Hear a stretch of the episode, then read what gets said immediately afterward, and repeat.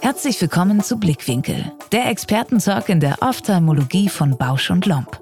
In dieser Podcast-Episode zwischen Strukturreform und Versorgungslücke, die Zukunft der Augenheilkunde. Dr. Florian Kretz im Talk mit Dr. KW Shayan Aragi, Mitbegründer und ärztlicher Direktor der Artemis Klinikgruppe. Gemeinsam besprechen sie die Herausforderungen einer nahenden Versorgungslücke in der Ophthalmologie – die Auswirkungen der zunehmenden Ambulantisierung sowie Perspektiven für MVZ und Augenabteilungen in Krankenhäusern und Kliniken. Augen zu und reinhören. Herzlich willkommen bei Blickwinkel, der Expertentalk der Ophthalmologie von Bausch und Lomb. Ich freue mich heute wirklich sehr, Herrn Shayan Aragi als Gesprächspartner zu haben. Wie geht es Ihnen heute, Herr Shayan? Vielen Dank der Nachfrage. Die Sonne scheint. Wir haben einen interessanten Kongress. Mir geht es prima. Herr Scheiern, wir wollten uns ja ein kleines bisschen über die Fortführung der medizinischen Versorgung, vor allem eben in Bezug auch MVZ-Strukturen, die politische Situation, falsche Gerüchte in der politischen Ophthalmologie und Veränderungen für Unternehmensstrukturen im medizinischen Bereich unterhalten.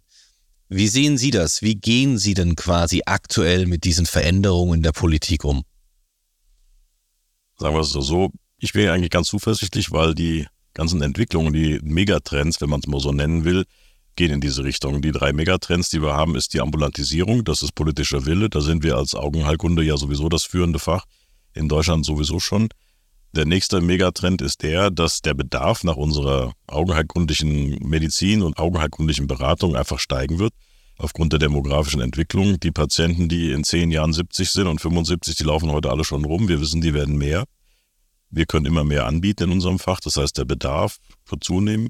Gleichzeitig nimmt die Arbeitszeit augenärztlicher Kolleginnen und Kollegen ab. Das ist einfach so im Gegensatz zu früher. Wiewohl die Zahl an augenärztlichen Kolleginnen und Kollegen ansteigt, leicht jedes Jahr, nimmt die Arbeitszeit im Regelfalle oder im Durchschnitt ab, weil die meisten Kollegen etwas weniger Lebenszeit dem Beruf widmen wollen, als sie es früher vielleicht vor 10 oder 20 oder 30 Jahren getan haben.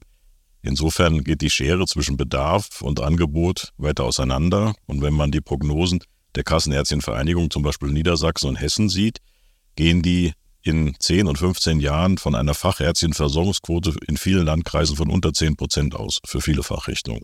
Wir haben jetzt schon 120 freie Facharztsitze für Augenheilkunde in Deutschland und mehrere tausend in der gesamten Medizin. Das heißt, wir laufen auf eine Versorgungslücke zu. Das ist aus meiner Sicht unausweichlich. Ich glaube, diese Versorgungslücke ist tatsächlich eines mit der größten Probleme, auf die wir in den nächsten Jahrzehnten zulaufen werden. Und wie Sie gerade schon gesagt haben, obwohl es eben diese 120 freien Facharztsitze gibt, die Diskussion, so einen Sitz zu bekommen, besteht ja immer. Wie stehen Sie denn jungen Kollegen gegenüber, die eigentlich die ganze Zeit sagen, ich möchte mich gerne niederlassen, ich hätte gerne einen Facharztsitz und sich dann aber darüber beschweren, dass der Sitz nicht dort zur Verfügung steht, wo sie gerne hin möchten. Ja, also ich habe persönlich eine ganze Reihe von jungen Kollegen geholfen, sich selbstständig zu machen, die das wollten, die mich da auch Rat gefragt haben. Also ich war sozusagen Geburtshelfer, wenn man so will, oder Hebamme in Anführungsstrichen für eine ganze Reihe von Kollegen. Meine Beobachtung, vielleicht war es Zufall, ist aber, ich habe 15 Kollegen, habe ich mal in den letzten Jahren geholfen, sich selbstständig zu machen. Davon ist einer in Deutschland geboren, die anderen Kollegen sind in einem anderen Land geboren und nach Deutschland gekommen. Vielleicht war es Zufall, ich weiß es nicht. Also ich bin ganz sicher, dass man tatsächlich sehr erfolgreich in jeder Form von Tätigkeit als Augenarzt sein kann. Ob es in einer Einzelpraxis ist, in einer Gemeinschaftspraxis oder in einem MVZ. Bedarf ist für alle da. Und jemand, der sagt, er möchte sich gerne selbstständig machen, und das war früher auch nicht so wirklich anders, musste vielleicht auch ein bisschen räumlich flexibel sein. Und dann gibt es wahnsinnig große Möglichkeiten. Werbung. Kennen Sie schon Stellaris Elite von Bausch und Lomb? Ein Farco-Gerät optimal eingestellt auf Ihre individuellen Bedürfnisse und Präferenzen. Mit Stellaris Elite entscheiden Sie selbst, ob Sie mit praktischen Komplettpacks für das automatische Fluidics-System Adaptive Fluidics oder für klassische Infusionssysteme operieren möchten. Maximale Flexibilität, ganz ohne sich schon vor der Anschaffung des Geräts auf ein Infusionssystem festlegen zu müssen. Klingt gut? Testen Sie Stellaris Elite in einer unverbindlichen Gerätedemo. Alle weiteren Informationen und Kontaktdetails in den Shownotes. Werbung Ende. Also ich kann Ihnen da auch wirklich nur zustimmen, Herr Schajan. Ich glaube, diese fehlende Flexibilität erklärt eigentlich alles. Und zumindest für mich gefühlt wird das auch einfach weniger. Das ist, glaube ich, mit einer der Hauptgründe, dass wir eben auch auf eine so große Problematik in der Versorgung zusteuern. Ja, das ist so. Viele Klagen, vielleicht das einfügen darf. Ich beobachte auch, dass sehr viele Kollegen vielleicht vorübergehen, aber zunächst mal angestellt tätig sein wollen und nicht nur im Krankenhaus, sondern eben auch in der ambulanten Versorgung. Insofern ist man in der Politik darüber einig, dass MVZ eine wichtige, äh, sagen wir mal, Form der Leistungserbringung, um diesen technischen Begriff zu nutzen, sein wollen. Die Frage ist einfach nur, wer soll und darf MVZ betreiben? Das ist ja die politische Diskussion, die momentan geführt wird. Und da ist mein festes Credo, wir werden jeden brauchen. Ich sage immer salopp gesagt, jede Hand an der Pumpe, um die Versorgung sicherzustellen. Und das Interessante ist auch die Leute, die sagen, ja, also MVZs und wenn die nicht nur einem Arzt gehören, das ist ja eigentlich irgendwie eine Entwicklung, die wir nicht gut finden. Von diesen Leuten habe ich noch nie gehört, wie die Versorgung in zwei oder drei oder fünf Jahren sichergestellt werden soll. Man darf ja nicht vergessen, dass ein Drittel der Kollegen in der ambulanten Versorgung heute über 60 sind. Die werden mit Sicherheit nicht alle noch 20 Jahre arbeiten, das kann ja nicht sein. Das ganz bestimmt nicht. Die MVZ-Strukturen und auch, dass mehrere MVZs, mehrere Praxen quasi unter einem Hut sind, bringt natürlich auch deutliche Vorteile. Alleine durch den Personalaustausch vom nichtärztlichen Personal hinweg, so wie wir das auch machen und Personal mitnehmen, bis hin zum ärztlichen Personal, sodass letztendlich überall versorgt wird. Gerade eben auch in strukturschwächeren Regionen, um den Menschen dort zu helfen. Ja, das ist tatsächlich so. Und wir im MVZ ermöglichen ja prinzipiell den dort tätigen Kolleginnen und Kollegen, dass sie nahezu 100 Prozent ihrer Arbeitszeit dem Patienten widmen können und sich eben nicht um die kaufmännischen Belange und die organisatorischen Belange kümmern müssen, wenn sie es nicht möchten. Wenn sie es möchten, können sie es natürlich tun. Viele möchten es nicht. Wollen also tatsächlich 100 Prozent Arzt oder Ärztin sein und das ermöglichen wir eben dort. Und wenn man sieht, dass die Arbeitszeit heute im Schnitt niedriger ist als vielleicht vor 20, 30 Jahren, ist es, glaube ich, ganz wichtig, dass wir viel von dieser Arbeitszeit dem Patienten widmen und nicht dem Organisieren des Personals, der Steuerberatung, dem Einkauf, dem Marketing und solchen Dingen, die man eben tun muss und sich darum zu kümmern, wie die neuesten Spielregeln sind, die ja jedes Quartal von den KV neu kommen, die doch was inzwischen sehr viel Zeit wegnimmt und eigentlich der Versorgung fehlt. Also ich bin fest davon überzeugt, dass diese MVZ-Strukturen und auch der Zusammenschluss von mehreren MVZs deutliche Vorteile in der Versorgung bringen. Aber nicht einfach auch nur in der Versorgung, sondern letztendlich auch in vielen anderen Bereichen, die zur Versorgung führen wie zum Beispiel die Ausbildung von ärztlichem und nichtärztlichem Personal, die einfach durch diese größere Anzahl an Menschen deutlich besser stattfindet. Alleine die Möglichkeit, dass es mehrere Spezialisierungen in einem einzigen Haus gibt und jeder auf diese Spezialisten zurückgreifen kann, macht natürlich so eine Versorgung nochmal deutlich besser. Und da kann tatsächlich eine Einzelpraxis oder eine kleinere Gemeinschaftspraxis meiner Meinung nach auch gar nicht mithalten. Denn so viel Fachwissen können ein, zwei, drei Leute letztendlich gar nicht aufbringen, wie ein Team aus vielen Ärzten und auch aus vielen spezialisierten nichtärztlichen Mitarbeitern. Ich glaube schon auch, dass wir da, dass es strukturelle Vorteile gibt. Vor allen Dingen auch deswegen, weil sehr viele Dinge eben anderen Professionen überlassen werden können und der Arzt sich, wie ich schon sagte, auf seine oder die Ärztin auf seine Tätigkeit, ihre Tätigkeit konzentrieren kann. Das heißt natürlich nicht, dass nicht eine Einzelpraxis oder der Betreiber einer Einzelpraxis auch extrem erfolgreich sein kann. Und für viele Patienten ist es natürlich eine Traumvorstellung, dass immer der, der drin sitzt, der auf der Verpackung draufsteht, sozusagen außen auf dem Schild, das ist natürlich was ganz Tolles und wenn jemand kommunikationsstark ist und Lust hat, sich zu kümmern, ist das eine tolle Möglichkeit und die wird immer nachgefragt werden von Patienten. Andererseits haben MVZ natürlich die, die haben zwar den Nachteil, dass man vielleicht mal den Behandler, dass der wechselt, Andererseits kann das ja auch Vorteile haben, wenn ich mit einer komplexen Krankheitsbild auch mal jemand anderem begegne, der hat vielleicht eine andere Idee. Man kann tatsächlich sich intern besser austauschen, als dass man unter einen, also dass man das extern tut. Also es hat jede Behandlungsform ihre Daseinsberechtigung. Die MVZs haben aus meiner Sicht auch viele der von Ihnen genannten Vorteile, in der Tat. Also wie eben schon gesagt, ich glaube tatsächlich, dass die MVZs aus der heutigen Versorgungsstruktur in Deutschland nicht mehr wegzudenken sind. Und Sie haben ja auch gerade eben das Thema Ambulantisierung angesprochen. In vielen Ländern findet die Augenheilkunde ja schon fast zu 100 Prozent im ambulanten Bereich statt. Wie sehen Sie denn den Trend oder die Entwicklung in Deutschland zu diesem Thema? Also ich glaube, gerade im Rahmen der von Herrn Lauterbach angeregten Krankenhausdiskussion oder Krankenhausstrukturreform, die jetzt kommen wird, ist es aus meiner Sicht ganz wichtig, dass die Augenheilkunde nach wie vor auch stationär stattfinden kann. Es wurden ja in den letzten Jahren unglaubliche Mengen an Augenbetten abgebaut und ich glaube, für unsere jetzige Struktur wäre es gut, wenn die Augenbetten, die noch vorhanden sind, auch erhalten blieben dass man eben multimorbide und kranke Patienten, die, also das Auge selber braucht ja selten ein Bett, aber der Mensch, der unten dran hängt, so salopp gesagt, natürlich in vielen Fällen eben doch. Und es wäre schön, wenn wir das weiter aufrechterhalten könnten. Und als Verbände geben wir uns große Mühe, dass wir uns nicht sozusagen durch unvorsichtige Äußerungen und durch politische Entwicklungen die stationäre Augenheilkunde abschaffen.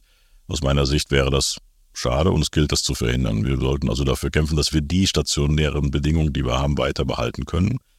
Gleichwohl wird die Anzahl der zu versorgenden Patienten ja zunehmen und das wird sich überwiegend, also die Zunahme im ambulanten Bereich abspielen. So ist mein Gedanke, meine Vorstellung.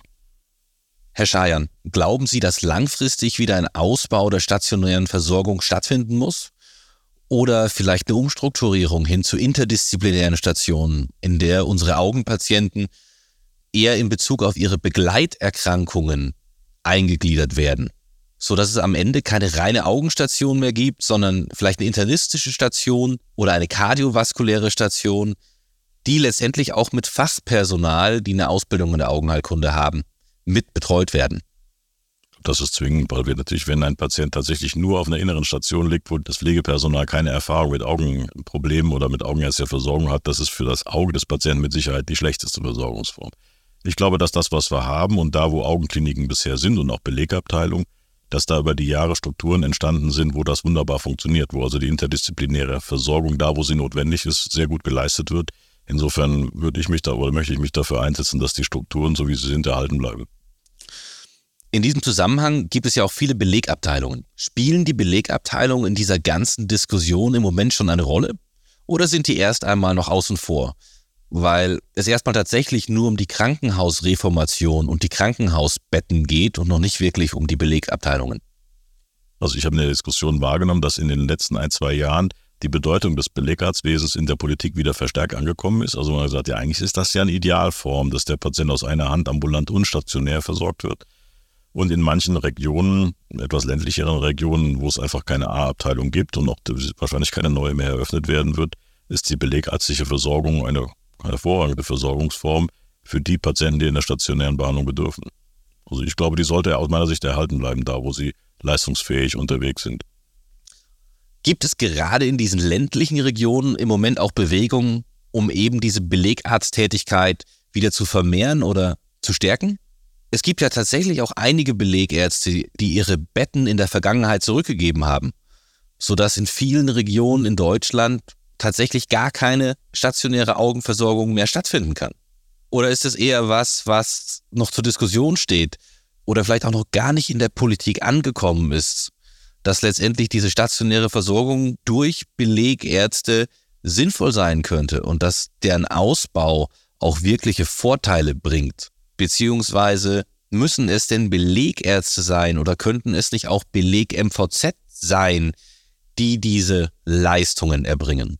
Und es gibt ja einige MVZs, die belegärztliche Versorgung mitmachen. Da gibt es ja einige, das glaube ich, dass geschlossene Belegarztabteilungen wieder eröffnet werden, sehe ich ehrlich gesagt momentan nicht, weil die Kollegen natürlich sich auch daran gewöhnt haben, dass es schön ist, sich nicht mehr um die Belegstation kümmern zu müssen und dann eben im ambulanten Bereich auch mit dem Notdienst das einfacher ist. Also ich glaube nicht, dass das wiederbelebt wird. Aber wir sollten versuchen, dass die Abteilungen, die da sind und die funktionieren, aber einfach am Leben gehalten werden und nicht im Rahmen der jetzt Krankenhausdiskussion mit den drei verschiedenen Leveln sozusagen unter die Räder kommen, nur weil zum Beispiel eine hochleistungsfähige Belegabteilung oder auch A-Abteilung in einem Krankenhaus ist, was eben nicht mehr Maximalversorger sein wird nach der neuen Krankenhausreform, sondern weil zum Beispiel die gynäkologische geburtshilfliche Abteilung fehlt oder der Hubschrauberlandeplatz oder die Neurochirurgie fehlt oder so, dass man dann allein aus diesem Grund eine leistungsfähige Augenabteilung schließen wird. Das wäre nicht gut für unser Fach. Wie sieht denn eigentlich die Beteiligung der Fachgesellschaften an dieser ganzen Diskussion im Moment aus? Weil da ist ja tatsächlich etwas, wo man sagen kann, dass man als Normal-Augenarzt relativ wenig mitkriegt.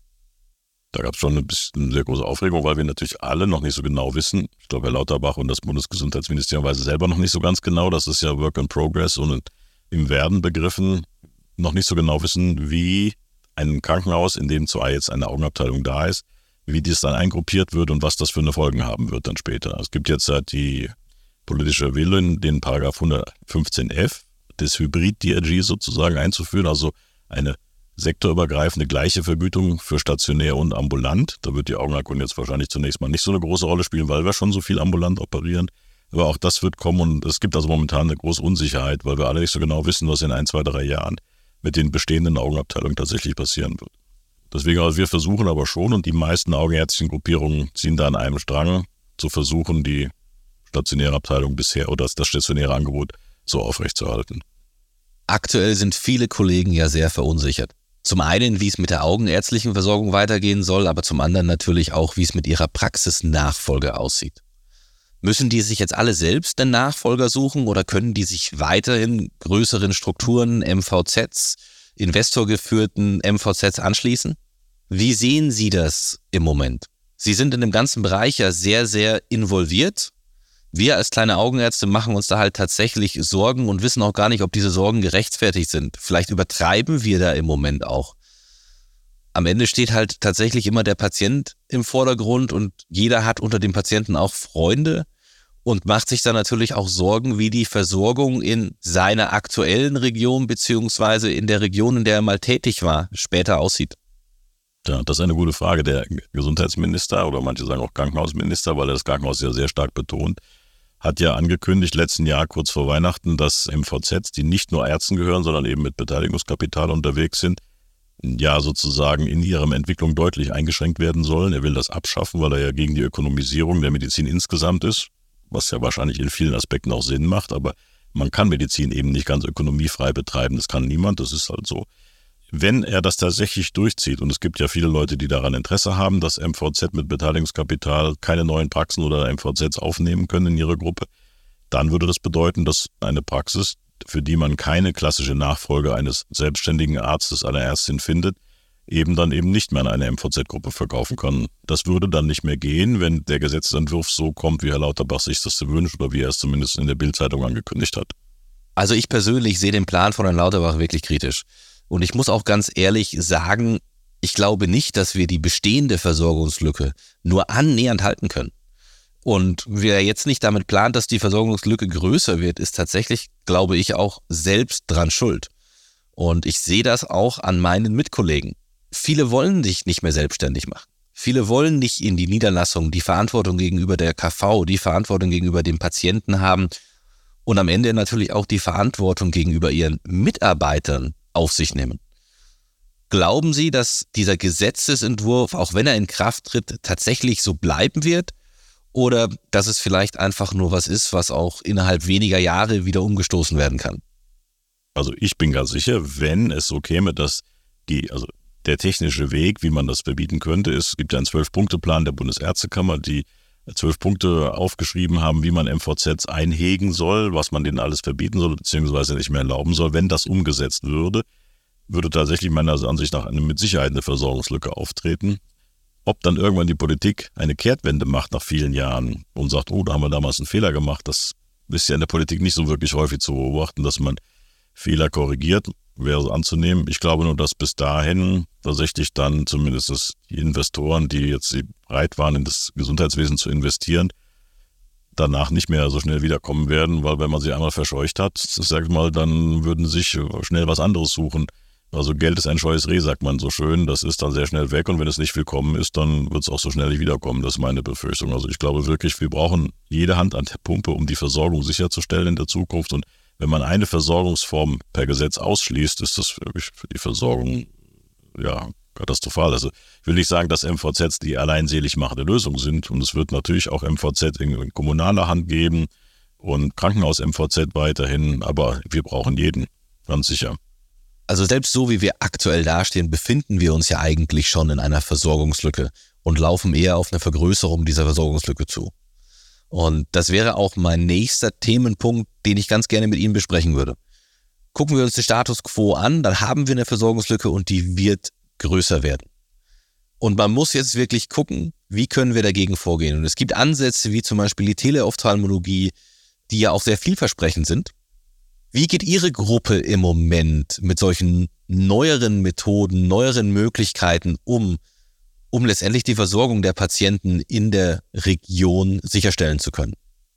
Also wir haben ausprobiert, dass es, also wir haben ein Pilotprojekt gestartet in einer Region, wo eine Augenärztin mit 70 ihre Praxis ähm, aufgegeben hat und wir aufgrund der doch etwas abgelegenen Lage und 45 Minuten von der nächsten Autobahn entfernt bisher keine ärztlichen Kollegen haben finden können oder es hat sich keiner bereit erklärt, dort die Praxis weiterzuführen, die sehr erfolgreich wäre, aber das ist eben so. Wir haben dort eine teleaugenärztliche Praxis aufgemacht. Augenheilkunde ist ja in den letzten Jahren ein tatsächlich total bildgebendes Verfahren geworden. Wir können also ganz viele Messungen und Aufnahmen von Augenvorderabschnitt, Augenhintergrund machen und Messungen durchführen. Und wir haben gleichzeitig auch Kollegen, Kolleginnen, die bereit sind, außerhalb der typischen Arbeitszeit oder außerhalb ihrer Sprechstundentätigkeit, zum Beispiel abends oder am Wochenende Befunde anzuschauen, also quasi Homeoffice für Augenärzte und Augenärztinnen. Das ist nicht unattraktiv aus Sicht vieler jungen Kollegen und insofern haben wir durch dieses Pilotprojekt zusammengebracht, dass wir eine Region, wo kein Augenarzt mehr ist, quasi eine Praxis aufrechterhalten, wo eine erfahrene MFA Patienten untersucht, die Anamnese erhebt und sogar die Patienten sehr geschätzte Schwätzchen so ein bisschen sozusagen hält, um mit den Patienten auch zu interagieren. Und die Befunde werden dann über eine gesicherte Datenleitung zu einer Fachärztin oder Facharzt aus unserer Gruppe geschickt, dann innerhalb einer vorgegebenen knappen Zeitraum das auswertet und mit dem Patienten kommuniziert und ihm zu erzählen, was los ist, was geht. Ich glaube, wir haben auch beobachtet, dass man doch eine ganze Reihe von Routine, chronische Routineerkrankungen wie diabetische Kontrollen, diabetische Retinopathie oder überhaupt Diabetiker, Glaukompatienten, Makulapatienten und auch Kataraktpatienten darüber wirklich qualitativ gut versorgen können. Die Augenheilkunde hat ja mit die meisten bildgebenden Verfahren. Und gerade in der teleophthalmologischen Betreuung wären diese ja auch wirklich sinnvoll und man bräuchte wahrscheinlich auch gar keinen Augenarzt vor Ort. Nur die sind in allen unseren Abrechnungsmodalitäten wie dem EBM oder Fallpauschalen überhaupt nicht mit abgebildet. Wäre hier nicht eine politische Bewegung wirklich sinnvoll, diese Technologien auch mit aufzunehmen, um darum die Versorgungslücke etwas besser kompensieren zu können? Also bisher haben wir leider noch keine Möglichkeit gefunden, diese teleaugenärztliche Praxis bei GKV-Patienten über die GKV abrechnen zu können. In unserem Pilotprojekt muss der Patient das bisher nach GOE selbst bezahlen. Da haben wir zwar einen moderaten Satz angesetzt, der nicht wirklich kostendeckend ist und unter, also bei GOE einfach zum Beispiel liegt also wirklich so niedrig, wie es nur geht. Trotzdem gibt es da eine Hürde, weil manche Patienten das sagen, hm, das, das muss ich ja selbst bezahlen, da habe ich ein bisschen Bauchweh mit. Deswegen bin ich bei unserer hessischen KV vorstellig geworden und wir versuchen jetzt da ein Pilotprojekt draus zu machen, was dann auch hoffentlich irgendwann bezahlt werden wird.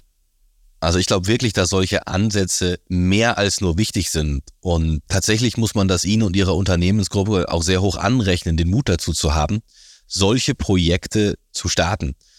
Weil zum einen kosten die Geld und zum anderen ist tatsächlich eben auch nicht klar, ob ein solches Projekt langfristig funktioniert. Aber letztendlich eröffnen Sie damit eben dem Patienten neue Wege, um die Versorgung zu sichern.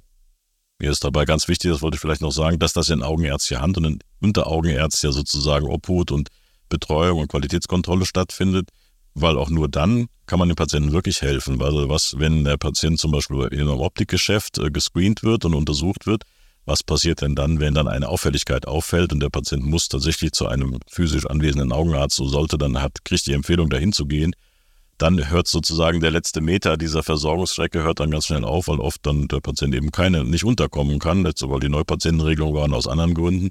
Das heißt, in unserem Modell ist es so, dass wir den Patienten tatsächlich dann den Patienten, die wirklich physisch kommen sollten, weil was auffällig ist, tatsächlich auch dann zeitnah den zumutbare Entfernungen eine Versorgung anbieten können.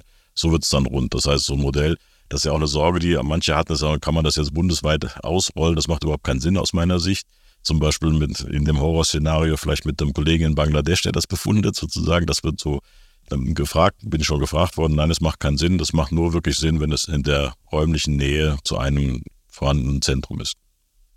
Auch wenn viele junge Kollegen eigentlich selbst gar nicht mehr in die Niederlassung gehen wollen. Es gibt aber ja trotzdem noch viele Verfechter der Selbstständigkeit in der Augenheilkunde. Und zwar auch vehemente Verfechter. Und die sehen ja letztendlich die ganze ambulante Versorgung in der Selbstständigkeit. Wie stehen Sie solchen Leuten denn gegenüber? Naja, sagen wir mal so, ich, ich bin schon ein bisschen erschrocken manchmal, wenn ich sehe und beobachte, mit welcher Vehemenz von einigen Protagonisten der Selbstständigkeit, dass die ambulante Versorgung in MVZs mit Beteiligungskapital, das also nicht nur einem Arzt gehört, versucht wird zu bekämpfen. Das ist schon fast ein ideologischer Kampf, da muss man leider sagen, der da geführt wird, der aus meiner Sicht völlig jeder Basis entbehrt, zumindest wenn man ihn unter dem Aspekt der Versorgung der Patienten sieht und unter dem Aspekt, dass junge Kollegen sich verschiedene Berufsausübungsformen aussuchen können. Also ich muss ganz ehrlich sagen, wenn man sich zum Beispiel die Versorgungsstruktur im Ausland, in Neuseeland, Australien oder den USA anschaut, überall dort ist es möglich, dass jeder sich an einer medizinischen Einheit von Augenarztpraxis, einer Klinik bis hin zu einem MVZ beteiligen kann. Und ich finde das auch nicht verkehrt. Ich finde es tatsächlich verkehrt, so wie es hier in Deutschland geregelt ist. Nur so als kleines Beispiel. Stellen Sie sich vor, Sie haben da ein kleines MVZ mit mehreren Ärzten oder eine Gemeinschaftspraxis mit mehreren Ärzten. Und am Ende stirbt einer der Ärzte oder er geht in Rente. Aber letztendlich hat die ganze Familie dort mitgearbeitet. Die Frau hat sich ums Patientenmanagement gekümmert, um die Buchhaltung. Die Kinder sind dort mit eingegliedert, aber keiner von denen ist ein Arzt. Dann können die nach unserer Gesetzesgebung den Betrieb nicht mehr weiterführen. Das heißt, der Betrieb muss abgegeben oder verkauft werden an einen fremden Dritten. Und tatsächlich, also kann auch mir keiner sagen, dass die Patienten darüber glücklich sind, wenn auf einmal ein fremder Dritter kommt. Und natürlich wird auch die Familie und vor allem letztendlich auch die Gründer damit nicht glücklich sein. Und die Gründer, wenn sie verstorben sind, würden sich wahrscheinlich im Grab umdrehen, wenn sie mitkriegen, wie es dann weitergeht und dass alles anders gemacht werden muss, als sie es vorbereitet haben. Ich verstehe da auch tatsächlich nicht, was an unserem System die Versorgung verbessern soll oder wie man dadurch Kosten einsparen soll, nur weil man diese Möglichkeiten so sehr einschränkt. Tja, das müssen Sie Leute fragen, die so diesen vehementen Kampf führen äh, gegen MVZs. Ich, ich glaube, es hat ein bisschen auch damit zu tun, dass man manchmal vielleicht von außen die Strukturen nicht wirklich kennt und vielleicht auch Sorge hat vor Wettbewerb oder vor professionellem Wettbewerb. Aber die vielen Argumente, das Geld würde dem Gesundheitswesen entzogen, zum Beispiel, das ist auf Deutschland einfach Unsinn, das stimmt einfach nicht. Ich bin ja viele Jahre auch selbstständig gewesen und ich weiß, dass das Geld, das der Selbstständige verdient, dem Gesundheitswesen entzogen wird. Und zwar auch zu 100 Prozent, weil das ja für seine Versorgung braucht, für seine Familie, für andere Dinge. Und das kommt eigentlich erst durch den Selbstständigen erst ins Gesundheitswesen wieder zurück, wenn er eines Tages krank wird. Und das, dann kommt es ins Gesundheitswesen zurück, wo hingegen die Gelder, die in MVZs mit Beteiligungskapital erwirtschaftet werden, zu großen Teilen tatsächlich in eine Verbesserung der Versorgung und der Infrastruktur wieder zurückfließt. Ja, also das ist, wie gesagt, schon ein Riesenvorteil. Alleine eben auch durch die Größe. Ich sehe tatsächlich ganz viele andere Vorteile. Sei es vor allem eben auch in der Ausbildung, einheitliche Curricula, standardisierte Behandlungsschemata, die halt einfach alle Sinn machen. Und vieles davon geht eben erst, wenn eine gewisse Größe in der Struktur da ist, wenn genügend Kollegen da sind, die spezialisiert sind, mit denen man sich aber auch immer einfach austauschen kann. Und damit letztendlich eben auch junge Kollegen weiter spezialisieren können. Wie in einem Krankenhaus. Aber das eben noch deutlich großflächiger und weitgreifender, weil es eben trotzdem nur ein Spezialgebiet der Ophthalmologie ist und eben nicht mehrere Disziplinen, die in einem Haus zusammengefasst werden müssen, und parallel versorgt werden müssen. Das ist einer der Vorteile eines spezialisierten MVZs. Es gibt ja in der politischen Forderung auch, dass MVZs unbedingt mehrere Fachgruppen haben müssten, weil man sich damit erhofft, die MVZs einhegen zu können, weil es natürlich sehr viel schwieriger ist. Aber gerade in unserem Fach wie Augenerkunde oder Dermatologie oder Orthopädie oder Urologie ist eine Multidisziplinarität einfach nicht sinnvoll, sondern wir wollen uns ja gerade die gesamte Kraft und Energie darauf verstecken, dieses eine Fach nach vorne zu bringen und weiterzuentwickeln. Und das ist die Stärke eines solchen Mono-MVZ sozusagen. Wir können also hoffen, dass das in der politischen Diskussion auch erhalten bleibt und man nicht gezwungen wird, eine zweite Fachrichtung zu haben. Das gab es ja schon mal und ich kann aus eigener Erfahrung berichten, wie mühsam das ist, um eine Augenarztpraxis in einer Kleinstadt zu erhalten, dort eine zweite Fachrichtung vorzuhalten. Die findet man zum Teil gar nicht und wenn, dann ist es unglaublich mühsam, sie zu betreiben. Ja, da fehlt dann auch tatsächlich die Expertise, um dort mit unterstützen zu können. Herr Shayanaragi, vielen lieben Dank. Ich glaube, wir haben hier wirklich einen sehr, sehr wichtigen Podcast zusammen gemacht. Es gibt ganz viele Augenärzte, die Angst haben, die nicht richtig wissen, wie sie weitermachen sollen. Es gibt Gemeinschaftspraxen, kleine MVZ-Strukturen, die auch auf ganz andere Dinge gesetzt haben und letztendlich eben auch jetzt von dieser Angst geprägt sind. Wie geht es weiter? Wie können wir weitermachen? Schade ist ein bisschen, dass die Patienten noch gar nichts von dieser Versorgungslücke und vor allem der immer größer werdenden Versorgungslücke wissen. Und es muss eigentlich in unser aller Interesse sein, diese Versorgungslücke nicht größer werden zu lassen und eigentlich die Versorgungsstruktur für die Patienten zu verbessern. Vernunft wäre in der Tat sinnvoll und eine sachliche Diskussion würde mich freuen, wenn wir dazu wieder zurückkehren können. Vielen Dank. Und dann können alle wieder die Augen aufmachen und wir freuen uns auf die nächste Folge von Blickwinkel, der Expertentalk der Ophthalmologie. Vielen lieben Dank. Das war eine weitere Folge von Blickwinkel, dem Expertentalk in der Ophthalmologie von Bausch und Lomb. Abonniert den Podcast und empfiehlt uns weiter. Sendet Feedback an blickwinkel.bausch.com. Bis zum nächsten Mal.